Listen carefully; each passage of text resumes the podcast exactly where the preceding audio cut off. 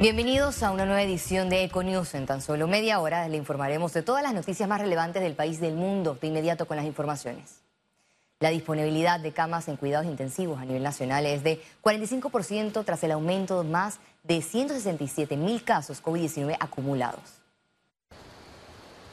En el área metropolitana, epicentro de más contagios de coronavirus, hay 35% de camas UCI, en medio de cifras que superan las mil hospitalizaciones. En este momento tenemos suficientes camas, en este momento tenemos suficientes pruebas. La reactivación económica ha aumentado el movimiento de la población en general y como podemos ver en las estadísticas, aumentan los casos de COVID. Con eso, aumenta también la cantidad de pacientes en forma logarítmica que van llegando a los diferentes centros de atención hospitalaria con una, una ocupación de camas en general y de camas en unidad de cuidados intensivos. El Ministerio de Salud asegura que no esperará que los indicadores marquen 15 y 20% de capacidad hospitalaria para tomar acciones. Tenemos no solamente el San Miguel Arcángel, tenemos el Santo Tomás, San Miguel Arcángel, la Caja del Seguro Social, tenemos el, el Lourdes Sanetato,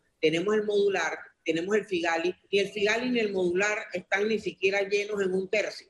O sea que nosotros tenemos capacidad, lo que no queremos es utilizarlo. En el caso de hospitales privados, los números son negativos. A nivel privado prácticamente no hay cama, ni en el, San Fernando, Paitilla, Punta Pacífica, eh, no hay cama realmente para hospitalizar COVID, está lleno. La recomendación de las autoridades es no bajar la guardia en las fiestas de fin de año. No sigamos nosotros irrumpiendo las leyes, hacer parking, hacer chupatas, hacer todo esto que estamos haciendo porque eso no beneficia al país y sobre todo pone en peligro la vida de sus seres queridos. Panamá superó las 10.000 pruebas diarias a través de sopados express, con filas largas de conductores en diferentes puntos habilitados. Félix Antonio Chávez, Economía. El ministro de Salud explicó este miércoles en la Comisión de Presupuesto cómo será la distribución de las distintas vacunas COVID-19 en el país. La vacuna la Johnson Johnson, que es de una sola dosis, es la que estamos planteando utilizar para las áreas de difícil acceso. Solamente vamos una sola vez, entramos, vacunamos a toda la población y salimos. Según el contrato que tenemos establecido, debe estar llegando el primer trimestre, entre enero y, marzo. En la aplicación inclusive va a ser totalmente gratuita. En las instalaciones de salud pública no tiene por qué haber ningún tipo de inconveniente. Lo que sí habría que evaluar a futuro es si la aplicación en las clínicas privadas pudiera cobrarse. Panamá batió un trágico récord, más de 2.000 nuevos casos en 24 horas. Veamos en detalle las cifras del MINSA. El reporte epidemiológico de este miércoles totalizó 169.339 casos acumulados de COVID-19. 2028 sumaron los nuevos contagios por coronavirus. 1.219 pacientes se encuentran hospitalizados, 164 en cuidados intensivos y 1.055 en sala. En cuanto a los pacientes recuperados clínicamente, tenemos un reporte de 146.576. Panamá sumó un total de 3.114 fallecidos, de los cuales 16 se registraron en las últimas 24 horas. El presidente Laurentino Cortizo designó como nuevo titular del Ministerio de Relaciones Exteriores a Erika Moines. El nombramiento de Erika Moines se realizó la tarde de este miércoles en reemplazo de Alejandro Ferrer, quien renunció para dedicarse a asuntos profesionales. El mandatario reconoció la labor desempeñada por el canciller saliente y la nueva titular del ministerio, Erika Moines, se desempeñó como viceministra de Asuntos Multilaterales y Cooperación. El presidente de la República sancionó dos leyes dirigidas a la protección del medio ambiente y a incentivar el emprendimiento. El presidente sancionó las leyes 186 y 187 del 2020 dirigidas a promover la cultura del emprendimiento en el país y la protección del medio ambiente, respectivamente, cuya principal finalidad es la generación de empleos y la reactivación económica. La promesa de cambios constitucionales del presidente Laurentino Cortizo sigue paralizada sin registrar avances en manos del programa de las Naciones Unidas para el Desarrollo. Marco Castillero, presidente. El diálogo nacional para el pacto por el bicentenario debe ser aprovechado para cambios a la constitución política a casi un año del retiro del paquete de reformas enviado por la concertación. De las más de 600 propuestas que ya se han recibido vía la plataforma Ágora, hay, hay muchas que tienen que ver con este tema, con el tema de la, de la constitución. Entonces habrá que ver si es que nos vamos a ir por una vía como la que se proponía de reformas puntuales, concretas a, la, a la constitución, o si por la vía que establece el artículo 314 de una constituyente paralela. El presidente Laurentino Cortizo aseguró que los consensos del pacto serían vinculantes en su gestión. Sin embargo, sigue la interrogante si las intenciones de una reforma sería por constituyente paralela, luego del fracaso de la Asamblea. Ahí es donde yo decía que si vamos a optar por esa vía es muy importante eh, ver con mucho cuidado el tema de cómo se van a elegir a esos 60 constituyentes que prevé la Constitución. Apostar eh, por una constituyente paralela, pero a corto plazo, que se cumpla, que no queden promesas y que se convoque a todos los sectores nacionales para que de manera abierta presenten su propuesta, creo que en este momento podría ser esa respuesta. Para el abogado Juan Antonio Juan, los cambios a la Carta Magna son una deuda de los gobiernos. Tenemos una constitución de 1972 que ha atravesado por una serie de cambios eh, parciales en diferentes momentos, pero que no logramos darle forma y crear una constitución actualizada a las necesidades sociales de nuestro país.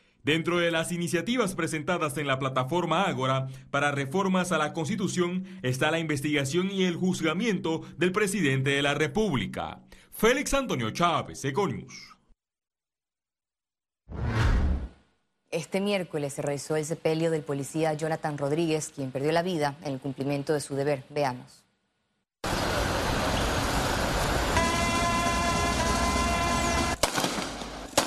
De esta forma se rindió homenaje al cabo segundo Jonathan Rodríguez Vergara, fallecido en cumplimiento de su deber el pasado 28 de noviembre.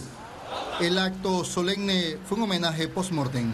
El cabo Jonathan Kadir Rodríguez Vergara héroe, caído en el cumplimiento del deber, vivirá siempre en los corazones y en la memoria de sus seres queridos y de sus hermanos panameños. En lo que va del año, seis unidades de la Policía Nacional han caído en el servicio de su deber y 17 unidades más han muerto por el virus COVID-19. Sobre la investigación se tiene adelantada. Se aprendieron cinco personas, tres menores, dos adultos. Un menor fue puesto en libertad. Hay dos que se mantienen a orden de la autoridad competente y los dos adultos también se mantienen con detención preventiva. Alonso Solís, Econews. Simpatizantes del expresidente Ricardo Martinelli realizaron una marcha hasta la presidencia de la República. Los seguidores del partido realizando metas marcharon la tarde de este miércoles para respaldar al expresidente Ricardo Martinelli y exigir que el vicepresidente José Gabriel Carrizo no meta sus manos en la justicia. Economía. El Ministerio de Comercio e Industria se emitió recomendaciones a los ciudadanos ante préstamos fraudulentos en diciembre. Le mostramos. Inició diciembre y con él aumenta el deseo de las personas de tener mayor ingreso para compras y suplir necesidades. Es ahí donde falsos prestamistas se hacen pasar por financieras y estafan a las personas. Estas empresas que se anuncian como financieras utilizan nombres muy parecidos también a las que están legalmente constituidas. Así que usted debe de siempre cerciorarse de que si se anuncian a través de redes sociales esté legalmente constituida para evitar fraude, el Ministerio de Comercio e Industrias recomienda verificar la legalidad de financieras en www.misi.gov.pa, ser cauteloso y no pagar dinero adelantado por préstamo y tener cuidado con nombres de empresas falsos o parecidos. Lastimosamente, una vez ya nos comunican que han adelantado las sumas de dinero, nosotros como Ministerio de Comercio e Industrias y la Dirección General de Empresas Financieras pierde competencia y eso entonces se orienta al ciudadano de que debe hacer la denuncia en el Ministerio Público para que entonces inicie las investigaciones de rigor. Actualmente en Panamá hay 194 financieras autorizadas. Ciara Morris, Econews. El gobierno implementará la próxima semana un PIN de seguridad para monitorear el uso del vale digital y anular el beneficio a quienes incumplan con medidas sanitarias. Esta misma plataforma es la que vamos a utilizar en estos momentos para cuando estas personas eh, suben a la base de datos del Ministerio de, Seguridad, nos las envían a nosotros y desactivamos eh, el uso del vale digital. También van a ver el tema del PIN. Nosotros lo importante es que, sepan de que todas las transacciones que se generan en la plataforma quedan en un log y nosotros tenemos la posibilidad de poder identificar en, qué hora se utilizó, quién fue y podemos solicitarle a los comercios más información. Así que ahora que vamos a estar lanzando esta plataforma para, con el fin de incrementar la seguridad y la trazabilidad eh, del sistema. La Asociación de Empresas del Área Panamá Pacífico promueve las vacantes disponibles en su bolsa de empleo en Empresas de logística eh, como J. Kane están buscando ejecutivos de cuenta, analistas de servicio al cliente, supervisor de almacén. También empresas como Liber está buscando técnico mecánico de equipo pesado. Empresas de servicios compartidos como Granger, Field Support Manager. Y también eh, PPG está buscando asesor de ventas. El Consejo Nacional de Turismo solicitó incrementar el apoyo al sector durante la crisis por pandemia.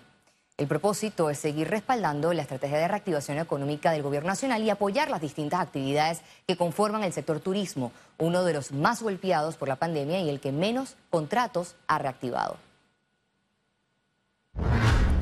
Copa Airlines recibió reconocimiento por la mejor aerolínea latinoamericana de la última década. El premio fue otorgado en los Decade of Airline Excellence Award por el enfoque de Copa en su estrategia de flota y en la creación del Hub de las Américas ubicado en el Aeropuerto Internacional de Tocumen. Y veamos a continuación un minuto informativo de todo Panamá.